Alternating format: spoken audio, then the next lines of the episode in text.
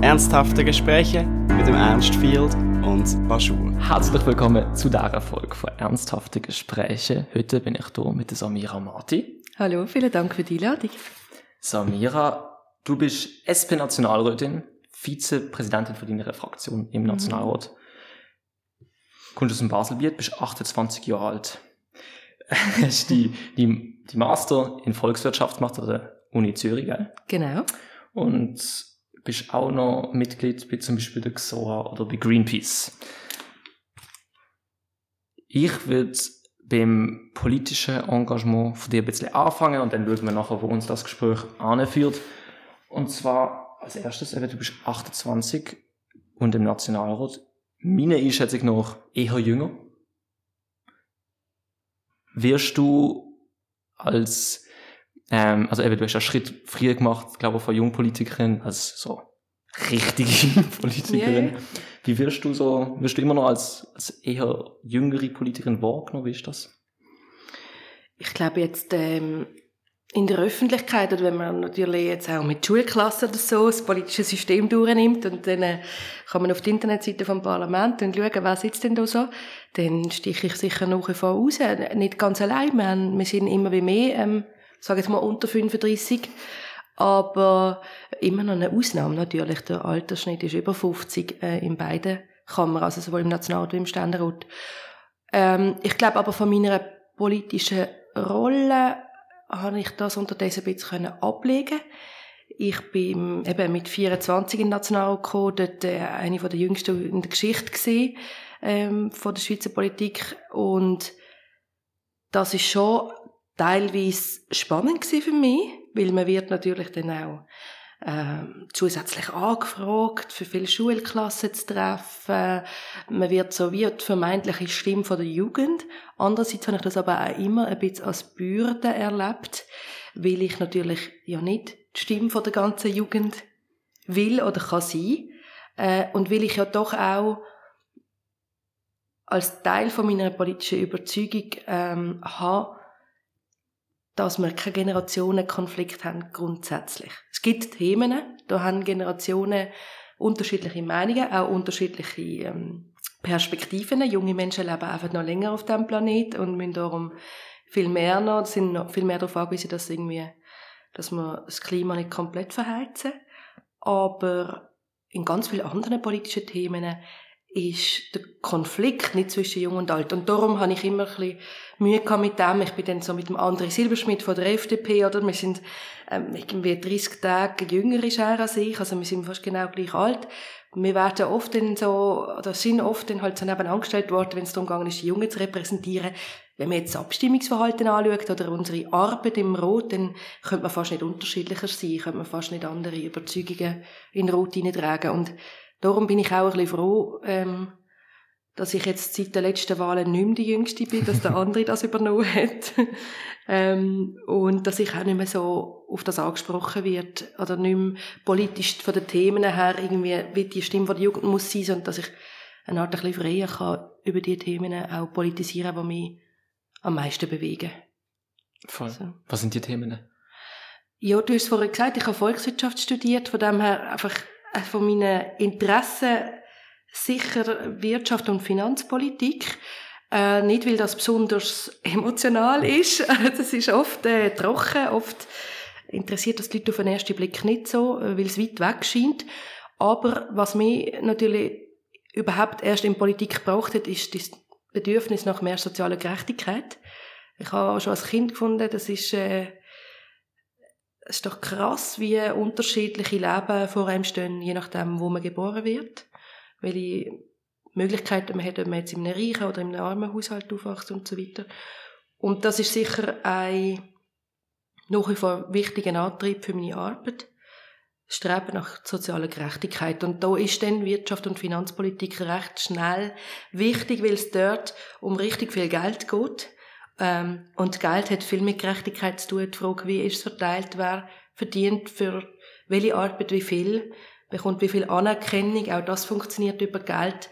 Und dann auch wiederum die Frage, ähm, wie stark unterstützt man auch gemeinschaftlich dort, wo das Geld halt nicht lenkt, also bei armen oder armutsgefährdeten Menschen, Familien, das alles muss ja auch wieder finanziert werden, also kommt wieder Geld ins Spiel, wer zahlt denn das, von wem kommt wie viel in den gemeinschaftlichen Topf namens Bundesfinanzen, das ist alles, hat alles zu mit sozialer Gerechtigkeit, da ist das für mich schon ähm, der Antrieb. Aber das, die, die Brille quasi ähm, von der sozialen Gerechtigkeit, die kann man natürlich bei jedem politischen Thema hm.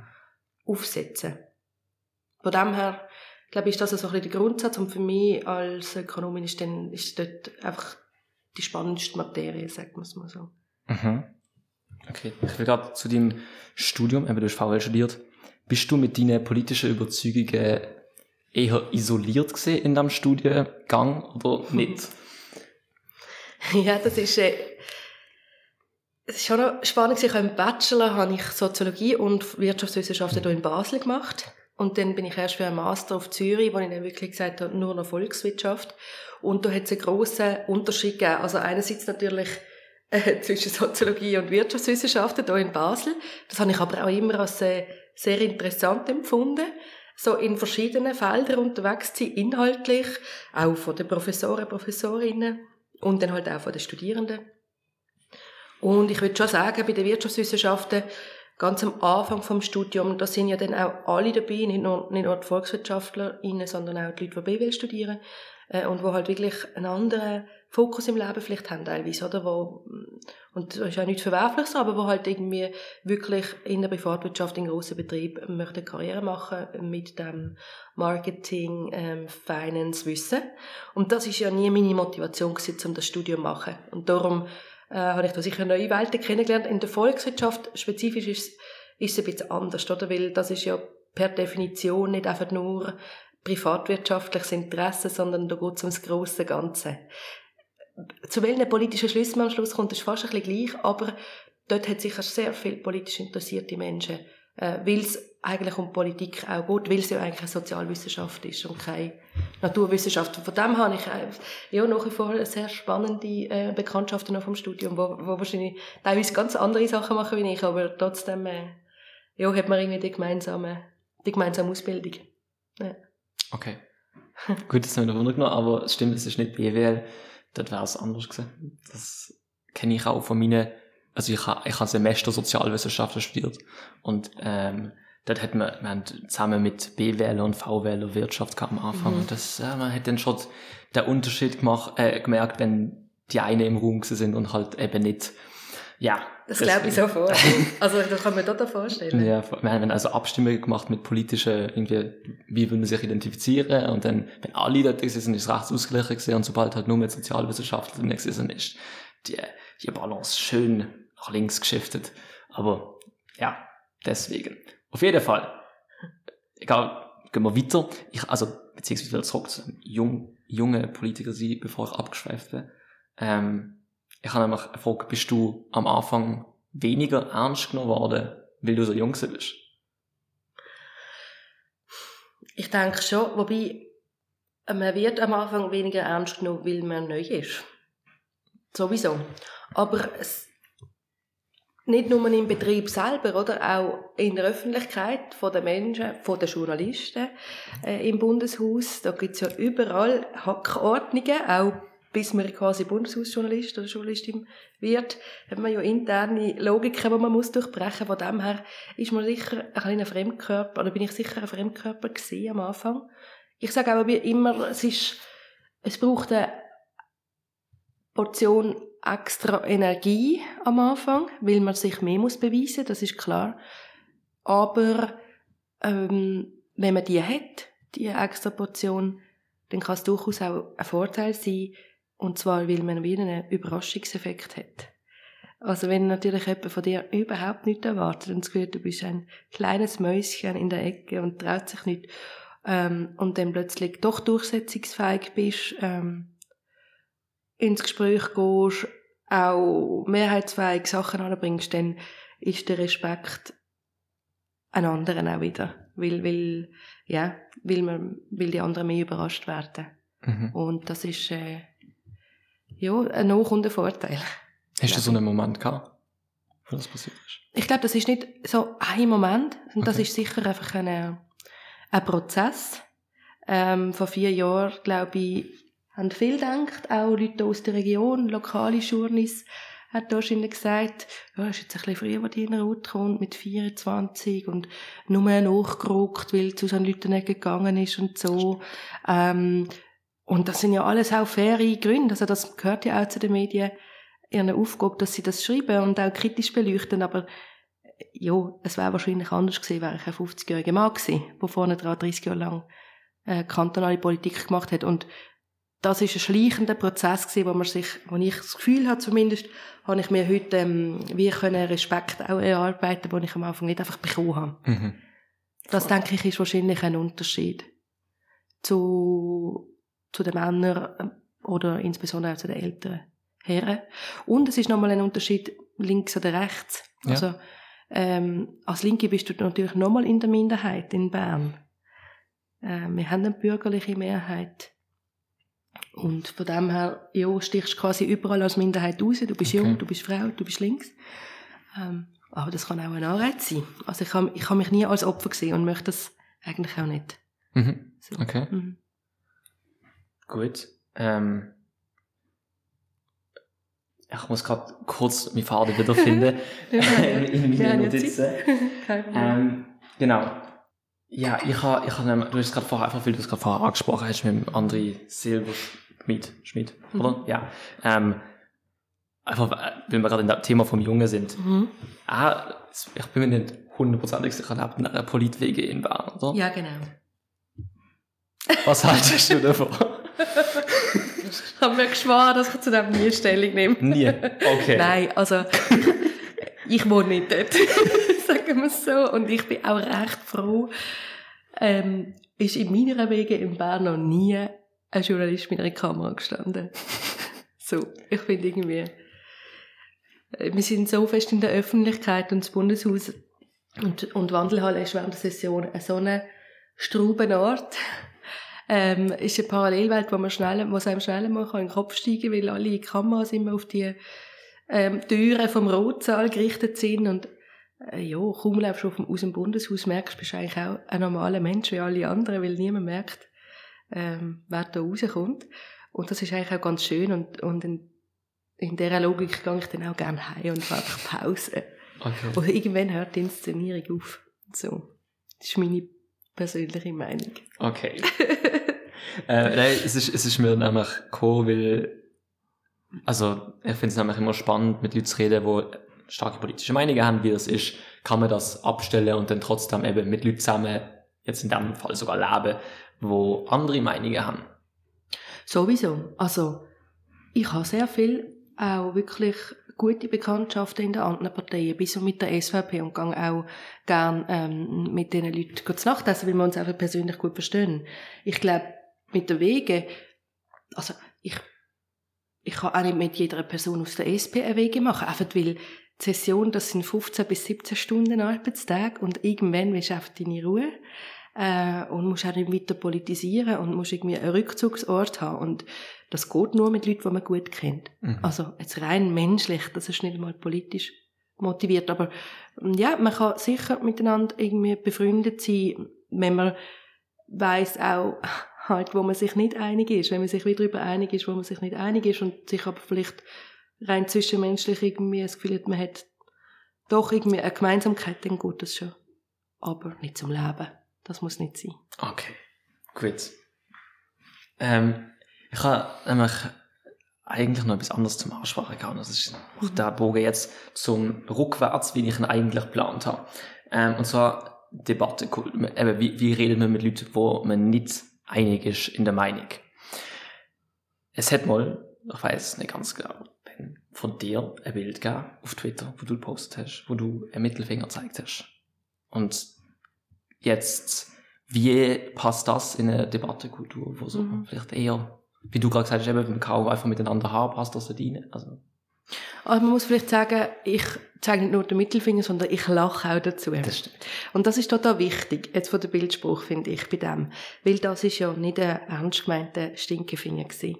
Logisch redet man nicht, also ich rede nicht so, ähm, in der Politik. Es ist eigentlich der Versuch gewesen, und das kann man durchaus kritisieren, eine satirische Antwort zu geben auf ein Rechtssatire-Magazin, das sich über mein Aussehen lustig gemacht hat.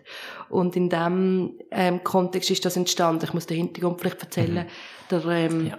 der Nebelspalter ähm, ist frisch übernommen worden unter der Leitung von Markus Somm damals und sie haben die sogenannten, glaube ich, skurrilsten oder dümmsten oder absurdesten Vorstöße, irgend so haben sie es genannt, vor der Session aufgearbeitet. Acht haben sie ausgewählt und äh, in ihrem redaktionsinternen Ranking äh, sind gerade zwei von diesen acht auf mich hm. gefallen. Also ich habe besonders blöde Vorstöße gemacht aus ihrer Sicht.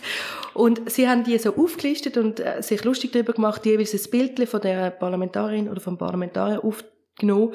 Und bei mir, beim zweiten Vorstoß, haben sie geschrieben, also, und wir ersparen unseren Leser ein zweites Foto von der Samira Marti.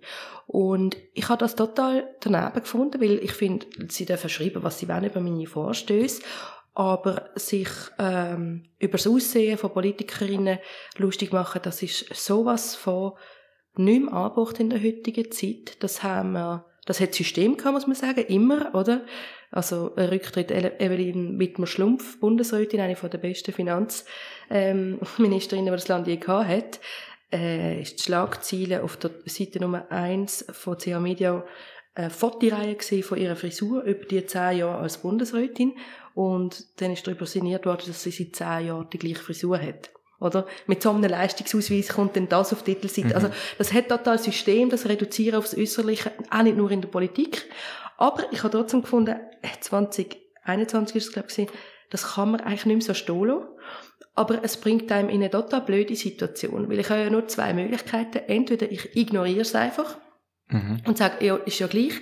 Aber, ähm, wenn man einfach in der Vergangenheit immer jede Ungerechtigkeit ignoriert hat, dann hat man nichts geändert. Also irgendwie muss man ja auch, man kann ja, man darf es eigentlich auch nicht stehen lassen. Mhm. Gleichzeitig habe ich gefunden, also jetzt mit Ihnen eine ernsthafte Debatte darüber anzuverbringen, auch nicht, weil das ist ja nicht einfach irgendeine Zeitung, äh, sondern das ist ähm, ein selbsternanntes Satire-Magazin von, von rechts aussen, wo auch als das, sich auch als das gibt, oder? Und sieht, also es ist nicht einfach irgendwie Berichterstattung aus dem Bundeshaus, es ist viel mehr Meinungsjournalismus in erster Linie. Und da habe ich gefunden, ja, es ist ja nicht das Gleiche, wenn das jetzt H-Media machen oder CA-Media mhm. oder so. Und habe eigentlich versucht, so wie einen Zwischenweg zu suchen, wie kann ich auf das reagieren, um auch den Leuten, die das lesen, zu zeigen, hey, das soll ich nicht auf mir hocken. Ich bin schon schlagfertig.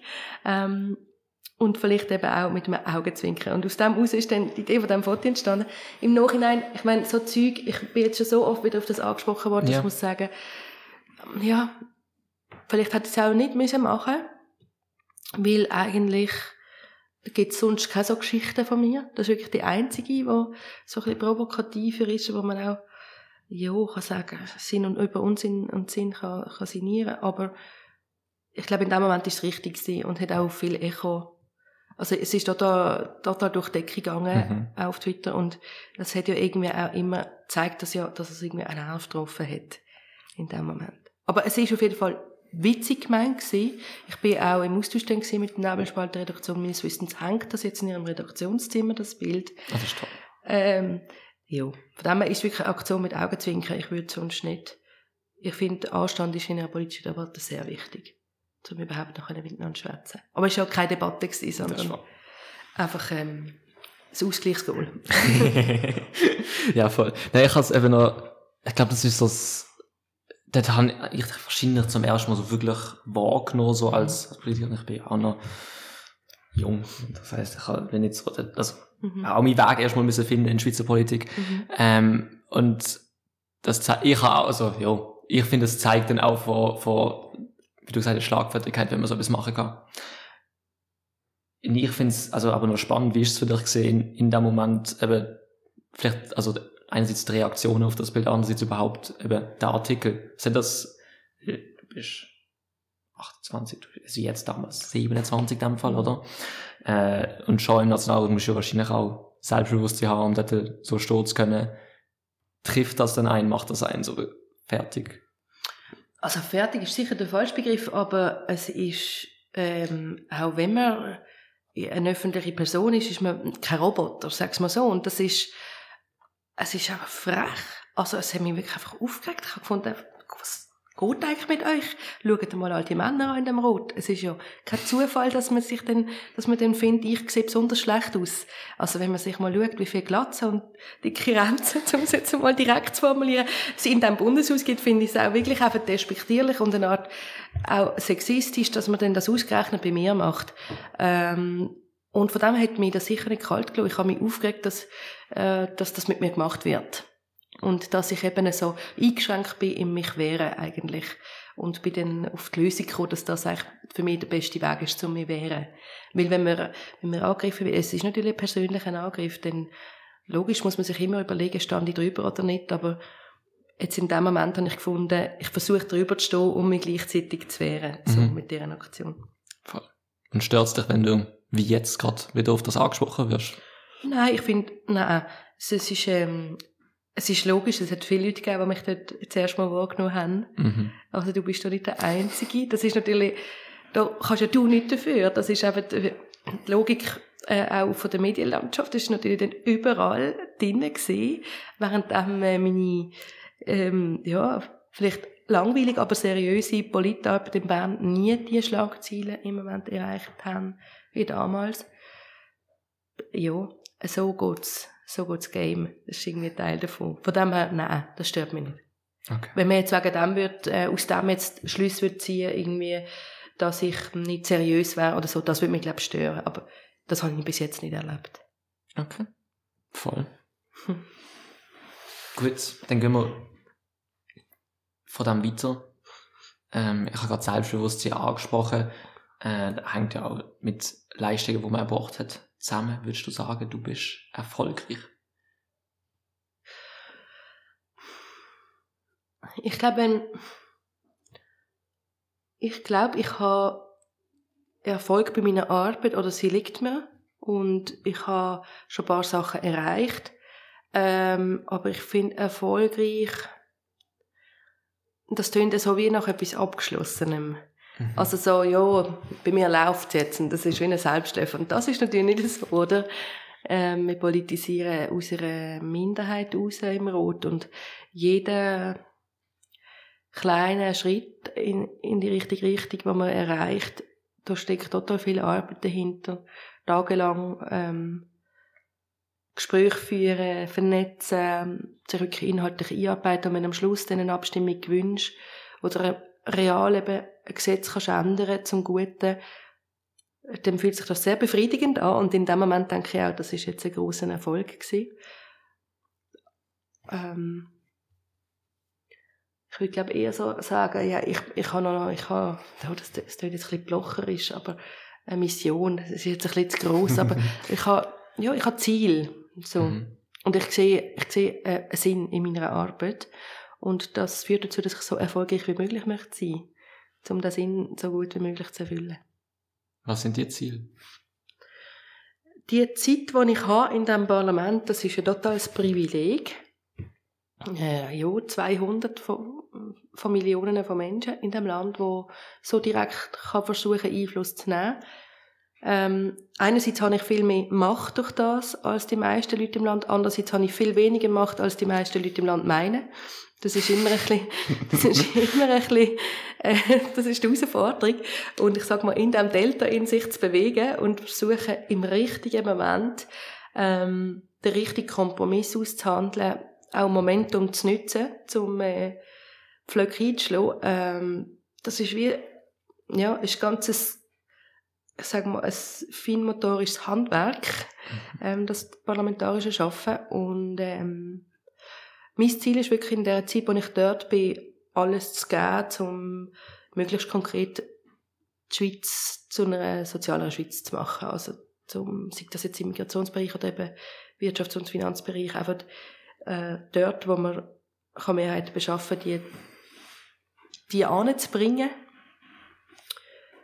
Und für das musst du wie, ja, musst immer präsent sein. Also, darfst wie nicht, ich will wie nicht Chancen verpassen. Mhm. So. Okay. Was, wenn wir jetzt... Kann vielleicht ein Beispiel nennen. Ja, voll, kann. Es ist total schwierig, das so zu erklären, ähm, ohne Beispiel. Wir haben jetzt die, die Ukraine-Krise, nennen sie es unterdessen, hier im Land mit, äh, mit den Flüchtlingen, mit den Frauen vor allem und Kindern aus der Ukraine, die geflüchtet sind. Ich habe schon vorher viel Migrationspolitik gemacht, auch Asylpolitik. Und äh, wir haben in der Schweiz ein totales Problem mit der vorläufigen Aufnahme. Das sind die Menschen, die flüchten, namentlich vor Krieg vor allem, aber nicht nach dem Schweizer Asylrecht ähm, Anspruch auf Asyl haben, weil sie nicht äh, persönlich verfolgt sind aufgrund von einer Ethnie, von einer sexuellen Orientierung, wie auch immer. Und namentlich Kriegsflüchtlinge gehen durch das ein bisschen durch die Masche. Gleichzeitig darf man aber sie nicht wieder zurückschaffen in ihr Herkunftsland. Man muss ihnen Schutz bieten und für den Zwischenraum hat man die, den Status von der vorläufigen Aufnahme geschafft. Das sind vor allem Leute aus Syrien, aus Afghanistan, ähm, wo, wo den Status haben. Und da ist total prekär ausgelegt. Man bekommt weniger Sozialhilfe für die anderen. Man ist sehr restriktiv, ähm, wo die Leute überhaupt wohnen, wo sie arbeiten äh, Familie darf man erst nach drei Jahren in die Schweiz holen. Man darf nie ins Ausland, also auch nicht auf Lörrach äh, an eine Schulreise. Äh, auch nicht, wenn die Eltern in Deutschland wohnen, also mal eines im Jahr besuchen, außer sie sind schwer krank und kurz vorm Sterben. Ähm, also es ist wirklich ein sehr toughes Leben, wo viele Leute drin wie gefangen sind, weil sie wieder zurück können auf Syrien oder auf Afghanistan. Noch kommen sie da wirklich vorwärts. Und wir sagen von der SPU schon seit Jahren, dass man den Status müsste revidieren mhm. Dass man die Aufenthaltsbewilligung müsste anders gestalten weil das ist für die Leute mega schlimm, aber es ist auch für die Schweiz sinnlos, weil du bringst ganz viele Leute in Sozialhilfeabhängigkeit mit dem, Du hast Leute, die sich nicht integrieren können am Schluss, die den Spruch nicht lernen, die, die gelangweilt sind, weil sie keine Beschäftigung können nachgehen können, weil sie keine Ausbildung machen können. Also du prekarisierst Leute und, und leidest, also alle Betroffenen, inklusive der Staatskasse, quasi leiden darunter. Wir haben immer wieder versucht zu sagen, das muss man verbessern, aber wie du ja sicher weißt, ist in diesem Land dank der SVP eine Stimmung, die sehr feindlich ist gegenüber Asylsuchenden. Und die SVP hat jetzt jahrzehntelang auf Kosten halt von der, von der Geflüchteten, von den Migrantinnen und Migranten Politik gemacht. Das heisst so, die Angst, die politisch von den bürgerlichen Parteien da etwas zu ändern, ist immens. Und jetzt haben wir den Ukraine-Krieg und Ukrainerinnen und Ukrainer, die hier anfliehen und sie würden, wenn man jetzt nicht eine extra ähm, Situation für sie geschaffen hat, würden sie auch genau in den Status fallen, oder? Mhm. Weil sie flüchten ja nicht aufgrund von ihrer Ethnie, sondern einfach, weil Bomben fallen. Und das lenkt nicht so absurd dass es ist für Asyl. Das sind eigentlich sogenannte nicht echte Flüchtlinge, wenn man es jetzt in den Spruch von der Rechten würde sagen. Und weil man jetzt aber bei ihnen großzügiger ist, ähm, merkt man, man ist ja total erfolgreich. 10% mhm. von der Ukrainerinnen haben schon einen Job. Äh, sie sind, durch das sie nicht in der Kollektivunterkunft leben, sondern bei den Leuten daheim direkt, schon viel integrierter, lernen Spruch schneller, ihre Diplom werden schneller anerkannt. Ihre Kinder ähm, werden in, in der Schule integriert und gehen nicht auf dem Flüchtlingsheim nebendran, gehen in, in die Schule und so weiter und so fort. Und das ist ähm, ein sogenanntes Momentum, oder? Wo man merkt, sowohl Kantone wie die Städte, Gemeinden, wo ja alle involviert sind, merken, ah, okay, so ist es eigentlich für alle besser. Und jetzt ist meine Aufgabe irgendwie, in dieser Situation dafür zu sorgen, dass man das richtige Fazit aus der, aus der, ähm, aus der besonderen Situation rauszieht mit den Ukrainerinnen. Dass man merkt, das, was jetzt funktioniert, sei es jetzt die privaten Unterkünfte oder der normale, ähm, der direkte Zugang zum Familiennachzug und so weiter, das wird wahrscheinlich auch bei den anderen etwas Positives bringen. Ähm, und das können wir nie allein machen, wenn wir in der Minderheit sind. Das heißt, äh, da geht es jetzt darum, Verhandlungen zu führen mit den anderen Parteien, vor allem mit der FDP und der Mitte. Und das ist ein bisschen mein Ziel, oder? In so einem Moment, während ich Nationalrätin bin, in den Jahren, wo ich im Bundeshaus arbeite, ähm, die Moment nicht zu verpassen, sondern mhm. können sagen, ich habe irgendwie etwas bewegt, wir haben aus, aus so Krisen auch etwas gelernt und nachhaltig zum Besseren verändert. Sei das jetzt bei der Migration oder halt auch in anderen Themen. Und das mhm. ist äh, der Anspruch, den ich an mich habe. Und wirklich mit konkreten Verbesserungen das Leben der Menschen ähm, zu verändern. Voll. Okay. Gut, ich habe, ähm, das hat meine Nachfolge, nachfolgende Frage schon beantwortet, im Sinne von was wäre denn erfolgreich. In dem Fall Ja, ich finde das sehr ausführlich beantwortet. Ich will es weitergehen. Ich finde es eigentlich ich als Check. Ich hoffe, Zuhörerinnen und Zuhörer auch. Ähm, und so noch ein bisschen zu deine, deine, also, oh nein, zuerst, zuerst noch etwas anderes. Und zwar, du schaffst im Nationalrat als Nationalrätin. Ist das ein echter Job? Was ist ein echter Job? Wenn jetzt jemand sagt, der hat noch nie richtig geschafft und ist Nationalrat. Aha. Zählt das nicht? Wieso zählt das nicht? Ist das, ist das nicht ein echter Job? Im Nationalrat sitzen? Äh, doch, ziemlich echt. Also bei mir fühlt es sich schon wie ab da. ich bin auch müde zu oben, sagen wir es so. ähm, ja, das ist natürlich wirklich Hanebüchen. Also das ist, das ist eine alte Geschichte, dass man versucht, sei es jetzt mit dem Alter oder mit der Ausbildung oder mit dem akademischen Hintergrund, irgendwie gewählte Volksvertretungen de delegitimieren. Also, das kommt ja vornehmlich von rechts, dass man sagt, ja, die haben ja noch nie geschafft, was haben denn die das Recht da hinzuhocken? Gut, war halt der Volkswille in Baselbiet, dass ich da drinnen sitze, oder? Die haben mich halt gewählt. Da muss man halt irgendwie das Baselbiet der Bevölkerung ähm, zusammenschiessen, wenn man findet, dass ich irgendwie nicht würdig sei. Und das ist ja auch nicht so, dass das nie so war. Also früher hat man ähm, arme Genössige, hat man sie damals genannt, Menschen, also Männer, äh, Frauen haben noch kein Stimmrecht gehabt, wirklich Stimmrecht weggenommen, weil man gesagt hat, also wer verschuldet ist, ist nicht würdig, in einer Demokratie mitzureden. Ähm, dann hat man das irgendwann aufgehoben und hat am Schluss dann auch noch geschafft, den Frauen das Stimmrecht zu geben. Nach wie vor ähm, ist schon ein Viertel von der Bevölkerung ausgeschlossen, also die ohne Schweizer Pass obwohl sie ja eigentlich gleichwertige Teil unserer Gesellschaft sind. Aber äh, quasi Demokratie und ähm, Macht vor allem, wo, wo einhergeht, politische Macht mit, einem, mit, mit so einem Amt, dass man das am liebsten nur einem engen Zirkel von Leuten möchte geben, das ist ja wie ja, Teil vom Machtkampf, den wir halt führen. Und in dem Innen wird das sehr gerne genutzt als Argument dagegen, dass wir da drin sitzen auch die Jungen. Aber wenn man, wenn man eine Grundvoraussetzung hat, dass man 30 Jahre in der Privatwirtschaft geschafft hat, um Politik zu machen, dann hat man halt nur 50 plus im Rot. Äh, anders geht's gar nicht. Mhm. Ich, ähm, ja, ich schaue das. Und mir prallt das ab, sagen wir es okay. so, der Vorwurf. Und es ist, äh, es ist ja auch Idee von einer Demokratie und von einer repräsentativen Demokratie zu sagen, Menschen sind zu mehr befähigt, als nur ihre ein, eigenen autobiografischen Züge zu vertreten. Logisch ist man, hat man quasi sogenannte Bias, oder? Ich, ich habe nie ähm, in Armut gelebt, oder? Meine Eltern haben immer genug Geld gehabt, um mir das zu finanzieren, was ich gebraucht habe. Ähm, und das heißt, ich habe gewisse biografische Erlebnisse nicht gemacht, aber ich habe schon ein Menschenbild, wo ich glaube, dass dass wir fähig sind, empathisch zu sein und eben Solidarität auch zu empfinden. Und das heißt ja, und das ist irgendwie auch der Kern von meiner, von meiner politischen Überzeugung, dass nicht nur ich für mich und du für dich schaust, sondern dass wir auch schauen können, was ist denn unsere Gemeinsamkeit und wo sehe ich, dass du ähm, ähm, Recht hast und wo siehst du, dass ich vielleicht einen Punkt bringe, den du nicht gesehen hast und gemeinsam sind wir dann viel effektiver. Von dem her, äh, ja, soll es eben genau möglich sein, dass man verschiedene Anliegen kann vertreten kann, ohne dass man sie alle muss selber mitbringen muss. Okay. So.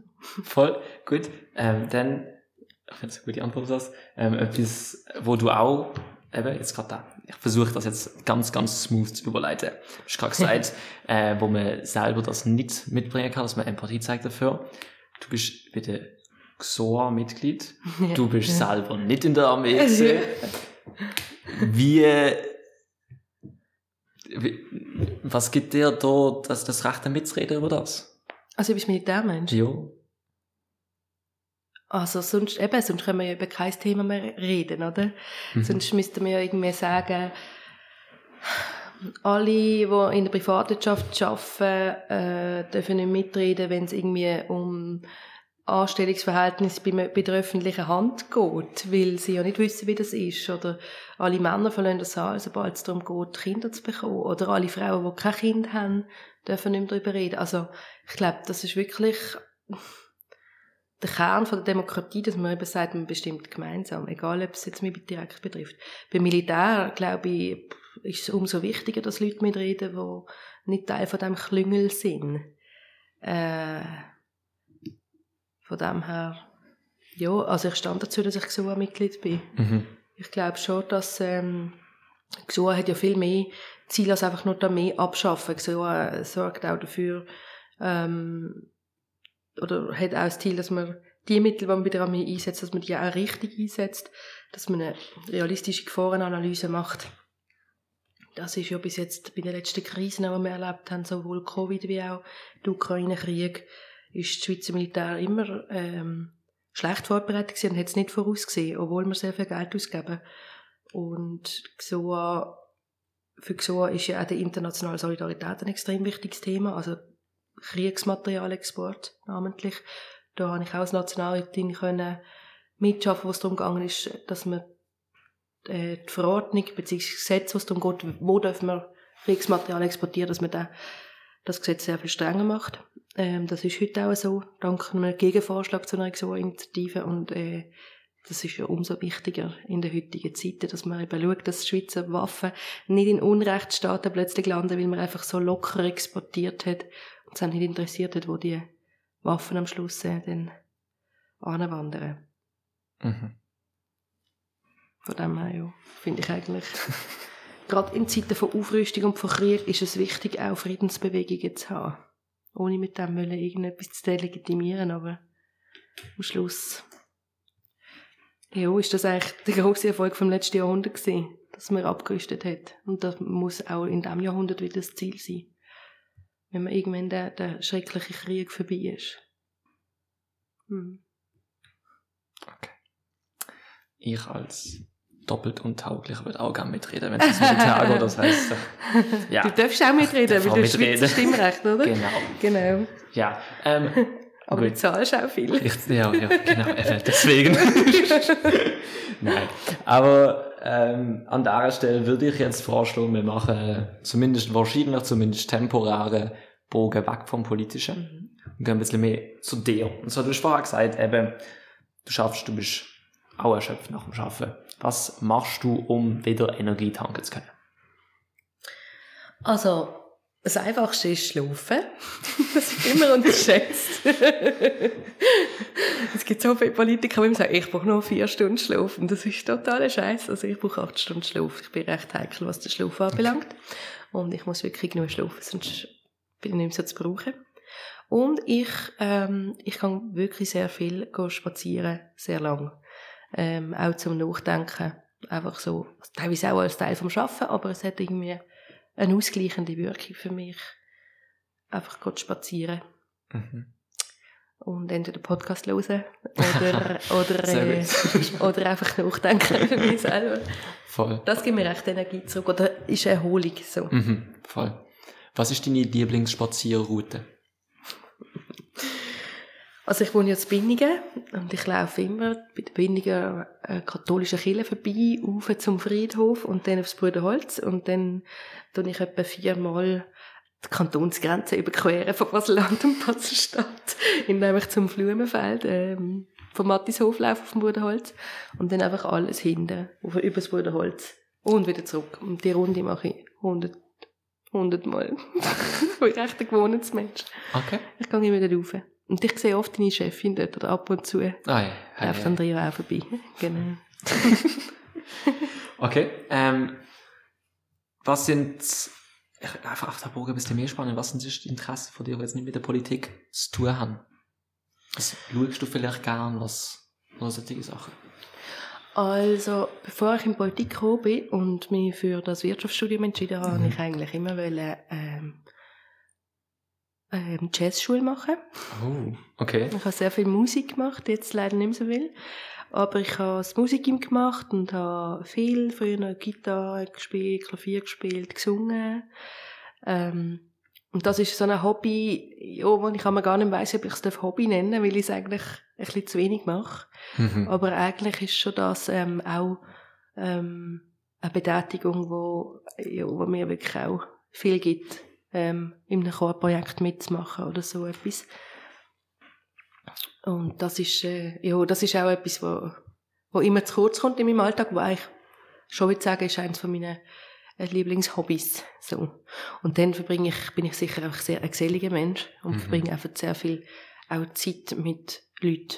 Also, äh, mit meinen Freundinnen und Freunden, mit meinem Partner oder mit meiner Familie, wie auch immer. Und, äh, ja, ich kann mich gut verhocken, auch mal nehmen in einer Bar oder so.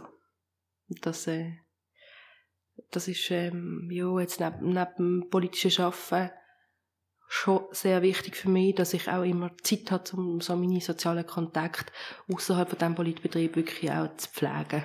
Mhm. Und mit dem ist eigentlich mein Alltag dann auch schon ziemlich gefüllt. Ja, voll. also eben einfach in der Natur, sei es jetzt spazieren oder halt auch mal eine längere Wanderung am Wochenende. Das ist wirklich ähm, so ein bisschen raus aus der Zivilisation im Wald.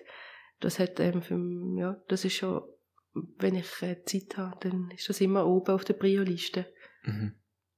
Weil es so etwas Erdigendes hat. Das klingt jetzt ein bisschen zu spirituell, aber Ja, vielleicht weißt du, was ich meine. Einfach irgendwie so mit ein bisschen in Ruhe finden. Ja, So. doch, ich glaube, ich glaube, ich kann nachvollziehen, was du meinst. Okay, ähm, folgendes. Ah, Doch, ich habe noch eine Frage, bevor ich zum nächsten Punkt gehe. Und zwar habe ich das letztens auf Twitter gelesen und ich habe einfach gedacht, das wäre lustig, das in einem Podcast zu fragen. Was haltest du davon, du davon, wenn man einen Krug oder ein Glas Wasser im Badzimmer am Lavabo auffüllt statt in der Küche? Ich mache das sehr oft, ähm, weil ich äh, sehr oft Durst habe in der Nacht. Und dann fülle ich immer so meine Aluflaschen Mhm. äh, im Badzimmer auf. Von dem her ist es für mich recht normal. Ich finde das recht kein Problem. Was ich wirklich schlimm finde, ist sozusagen in der Küche Zähne putzen. Also wenn man sozusagen Okay, umdreht. okay, ja. Ich weiß nicht, wie du das siehst. Ich Mhm. finde, das ist für mich viel, weil Wasser füllen ist ja wie so, es hinterlässt ja keine Spuren, aber wenn dann sozusagen Zahnpasta Hm. Spritzer in der Küche, ähm, das stresst mich mehr. Das ist ein sehr guter Punkt. Weil ich habe auch, also ich fülle, ich fülle meine Wasserflasche jetzt auch im Badzimmer auf. Aber ich würde mir nicht in der Küche Zähne putzen, nein, das finde ich auch. Obwohl eigentlich habe ich das Gefühl, Zähne, also, Das ist eine saubere Sache. ja, eben, gell, es ist nicht, nicht irgendwie so, als wäre es mega, eher, eher schwierig, wenn du dann anfängst, ja, nein, aber nein. Du, im Ja, genau, das ist dann eher, das das ist so- immer wieder schlimmer machen. Das ist dann noch schon nochmal die andere Kombination. Okay, voll, gut. Ich würde sagen, ganz im nächsten Teil, und zwar habe ich hier in diesem rosa Hut, äh, gibt es entweder oder Fragen, die du ziehen kannst. Ähm, und es geht mir nicht darum, herauszufinden, also gerade eine schnelle Antwort, die du jetzt hast, sondern auch ein bisschen über also die, die Gedank, deine Gedankengang dahinter zu verstehen. Du kannst nachher gerade eins ziehen und dann einfach schauen, manche sind tiefgründig, manche sind eher banal, manche wirst du nicht lesen können, die kannst du mir dann gerne und lese ich dir gerne vor.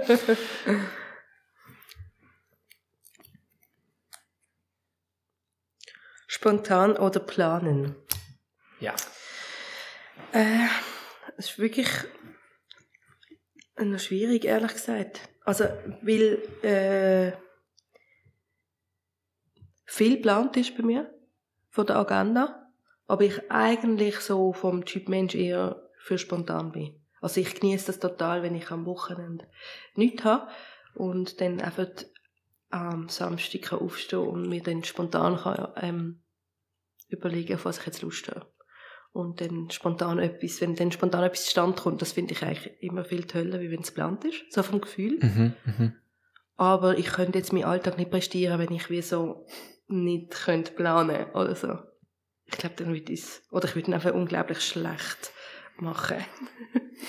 Von dem her. Fair. Ja. Das, ja, voll. Das, das macht Sinn. Gut, äh, du darfst dich gern weiterziehen. So, eben, einfach. Am Strand im Wald. Wo wärst du lieber? Oder wo verbringst du lieber mehr Zeit? Also ja, du, du verstehst, was, was ja, gemeint ja, ist. ja. Ich finde es auch schwierig zu sagen, weil ich beides. Also eben, ich habe vorher gesagt, ich kann viel laufen und so, also ich bin sicher sehr, sehr viel mehr im Wald als am Strand. Mhm. Aber das Meer ist schon irgendwie halt irgendwie unersetzbar. Also so die Wirkung, wenn du dann nach einem Jahr oder nach zwei Jahren wieder mal das erste Mal so an den Strand laufst und so den unendlichen Blick hast, ähm, ist für mich schon als ultimative Erholgefühl oder so Mhm. ähm, Feriengefühl auf jeden Fall. Ja, Mhm. Ich würde mich jetzt nicht entscheiden. okay. Ich habe das, ich habe, ich glaube, eine ähnliche Frage, ich weiß nicht, ob es noch drinnen ist oder ob ich das einfach mal mit, mit Kolleginnen davon gehabt habe. Ähm, und zwar, was ich ein gute, gutes Mischding finde, ist so in den Bergen sein, weil du hast zwar Wald teilweise, du hast Bäume, aber es gibt auch Bergseen und es ist so ein bisschen so eine Zwischen, also es ist natürlich nicht die Weite, aber du kannst auch dort liegen und hast Wasser vor dir, hast so ein bisschen die Ruhe.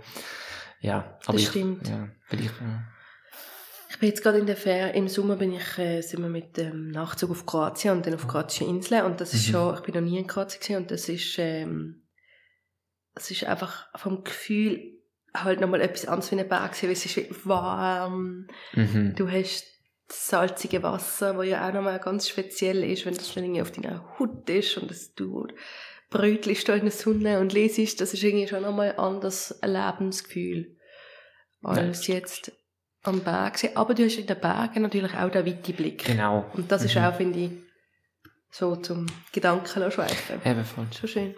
Ja, aber Strand, ja, das, Ja. ist, das ist wahr, es gibt wenig Vergleichbares. Dann hast du noch, noch eins, komm. Dann gehen wir weiter. Das ist gut. McDonalds oder Burger King. Schau, das sind die, die wichtigen Fragen, das die auf dem Podcast gestellt, worden, gestellt werden. Im Fall weder noch. Oh.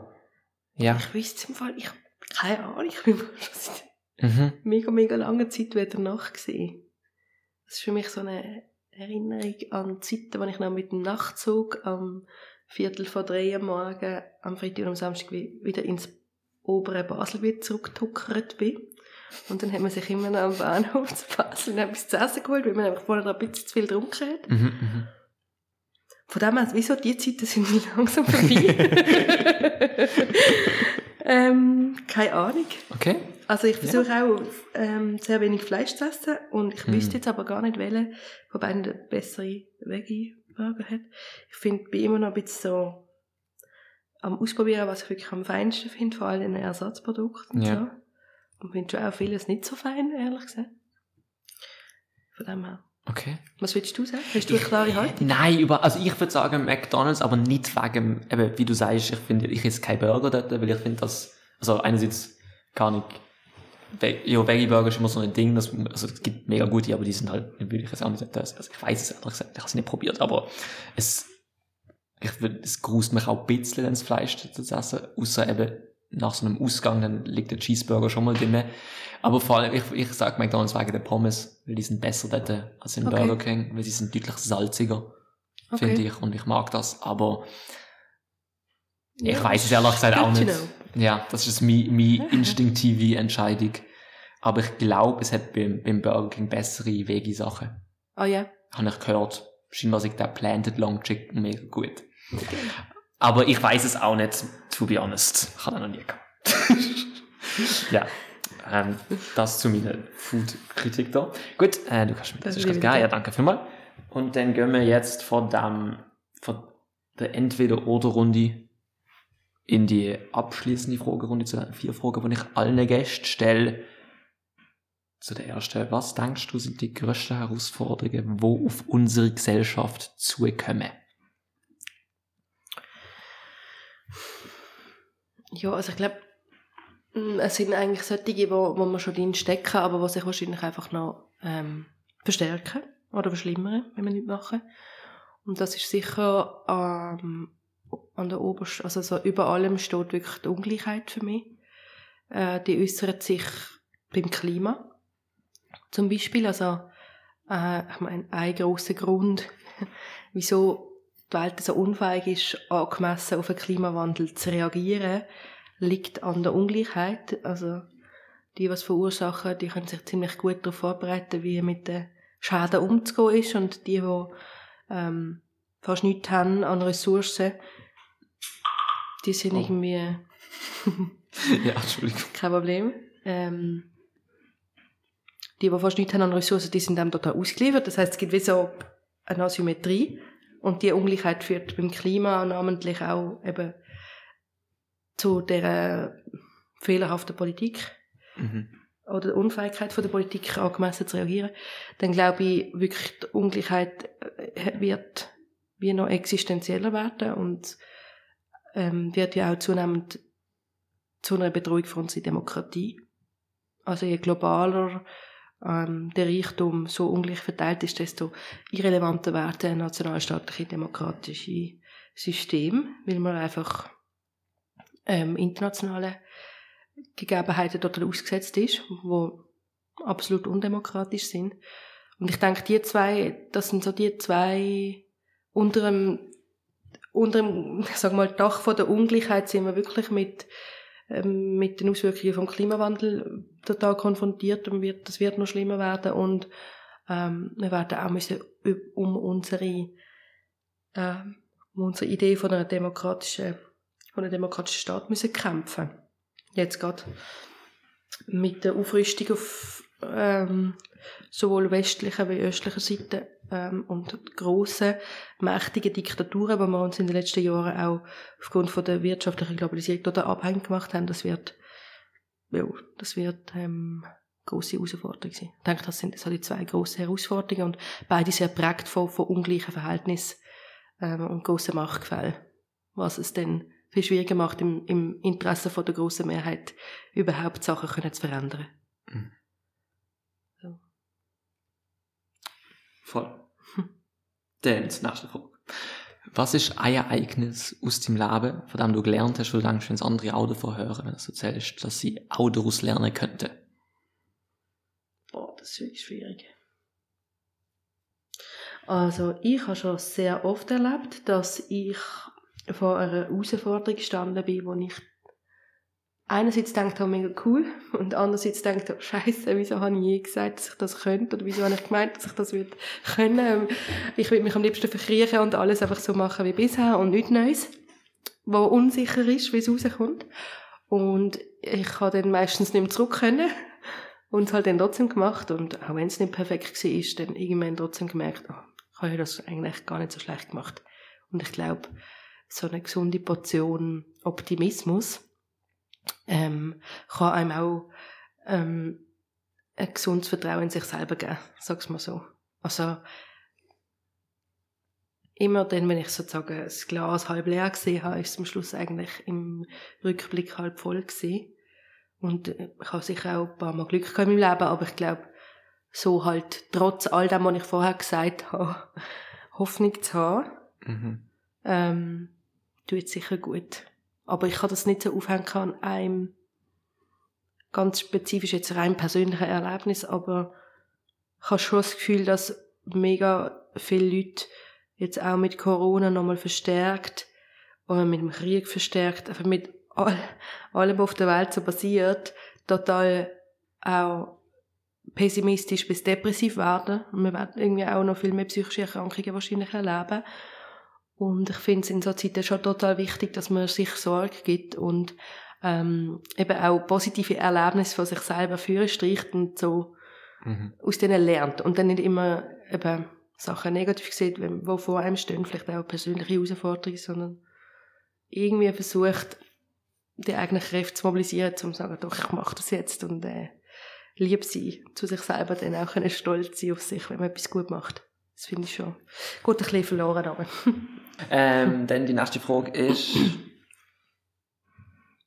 was willst du noch gern lernen? so viel. ähm, es gibt wirklich so viele Sachen, wo ich so denke, nein, das kann ich auch noch nicht und das weiß ich nicht. Ich habe wirklich, ähm, ich bin sehr wissensgierig. Mhm. Lernen, lernen tun zwar fast eher so ein bisschen nach handwerklich, also so nach etwas machen. Ähm, das gibt es auch ganz viel, was ich nicht gut kann und gerne mit besser können, aber ähm, bei mir ist wirklich auch sehr viel wollen wissen, so gar nicht Okay. nur machen. Ähm, ich kann gar nicht sagen, ich muss jetzt irgendetwas auswählen, gell? Du kannst schon mehrere Sachen sagen, oder? Ich weiß nicht, ob du das kennst, aber ich tue total oft ähm, im Gespräch mit Leuten, wenn man irgendwie über etwas diskutiert oder so, und dann wissen wir es beide nicht so ganz. Und dann schaut man halt schnell auf dem Handy nach. Mhm. Und dann landet man sozusagen auf Wikipedia. Und dann fängt man so das auf lesen. Ähm, und dann zieht es mich immer so rein. Und dann versinke ich so in Wikipedia und lese mhm. viel. Und ich mache das total viel in Städten zum Beispiel. Mhm.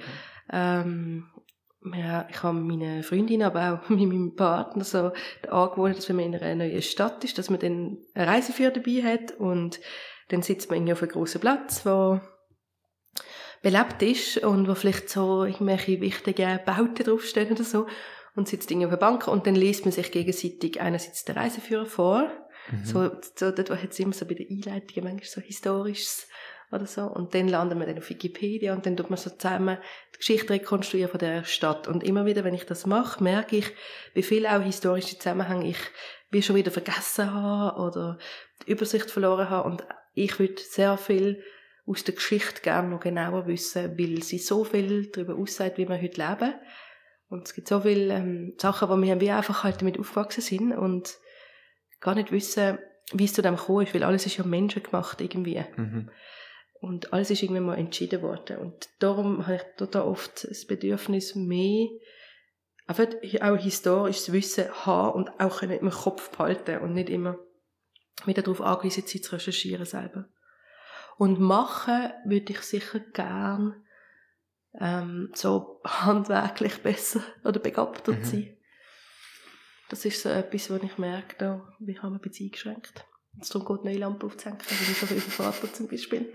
Und ich finde eigentlich gehört das schon so ein bisschen zum selbstbestimmten Leben, dass man sich selber kann Licht verschaffen in einer neuen Wohnung. ja, das verstand ich, das ist schwer. Voll. Ähm, ja, gut. Ja, was soll ich sagen? Äh, dann kommen wir zur letzten Frage. Was, nein, wie würdest du gern anderen Menschen in Erinnerung bleiben, wenn es dich mal nicht mehr gibt?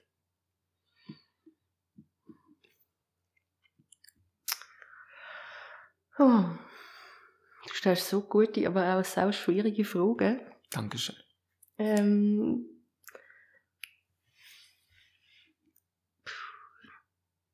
ich glaube, ich möchte, dass man über mich sich erinnert, so, dass, so wie ich jemand gesehen bin. Also, dass man nicht völlig verzerrtes Bild hat, dass es möglichst äh, authentisch ist. Und dass, wie dir dann, hm, vielleicht so, was ich finde für mich in meinem Verhalten oder in meinem Sein so, was mir sehr wichtig ist und wo ich auch sehr bewusst ähm, danach versucht zu leben, Fehler immer vorbehalten, ähm, ist schon, dass ich halt bei meiner Arbeit sowieso, der politischen Arbeit, aber auch ganz persönlich als Mensch versuche, dass wenn ich in einer stärkeren Position bin, aus irgendwelchen Gründen, ähm, und sehe, jemand steht in einer schwächeren Position da, sei das jetzt rein zwischenmenschlich oder auf der Straße oder was auch immer, und braucht Unterstützung, dass ich dann wie handle. Mhm. Und dass ich dann gebe, wenn ich wie ja, zu genug oder sogar zu viele Ressourcen habe. Ähm, und das geht für mich sozusagen von der politischen Arbeit, was sehr abstrakt irgendwie nach dem funktioniert für mich, bis ähm, zum rein Zwischenmenschlichen. Das ich versuche freundlich zu sein zu den Menschen oder die Leute auf der Straße anlächeln, wenn wir das Gefühl haben, sehen traurig aus oder sind obdachlos oder was auch immer, dass ich nicht an ihnen vorbeilaufe, sondern vielleicht auch mit ihnen schwätze. Mhm. Ähm, und versuche irgendwie so etwas zurückzugeben und Ausgleich schaffen in, in einer ungleichen Welt. Äh, und ich denke, also das versuche ich wirklich sehr bewusst auch so ein bisschen zum danach zu leben und ich glaube, ich fände es schön, wenn das würde über mich nicht vergessen gehen, wenn man sich an mich erinnert dass das irgendwie zu mir gehört hat. Oder so. Voll. Okay, gut. Äh, das ist, ich finde es eine, eine gute Abrundung. Ähm, dann hast du jetzt noch Chance. Gibt, gibt es etwas, wo du noch den Zuschauerinnen, Zuhörerinnen auf den Weg mitgeben willst? Ich habe irgendwie so viel geschwätzt, äh, nein, ich glaube im Fall nicht. Okay. Mhm. Nicht? Gut. Das ist auch okay, das ist auch in Ordnung. Dann ähm, danke dir vielmals, dass du angekommen bist und die Zeit hast, um mit dir Folgen aufzunehmen. Sehr gerne. Danke und, für die Einladung. Und danke vielmals fürs Zuschauen, fürs Zuhören. Ich hoffe, euch hat es auch gefallen. Bis zum nächsten Mal. Macht's gut. Tschüssi. Ciao.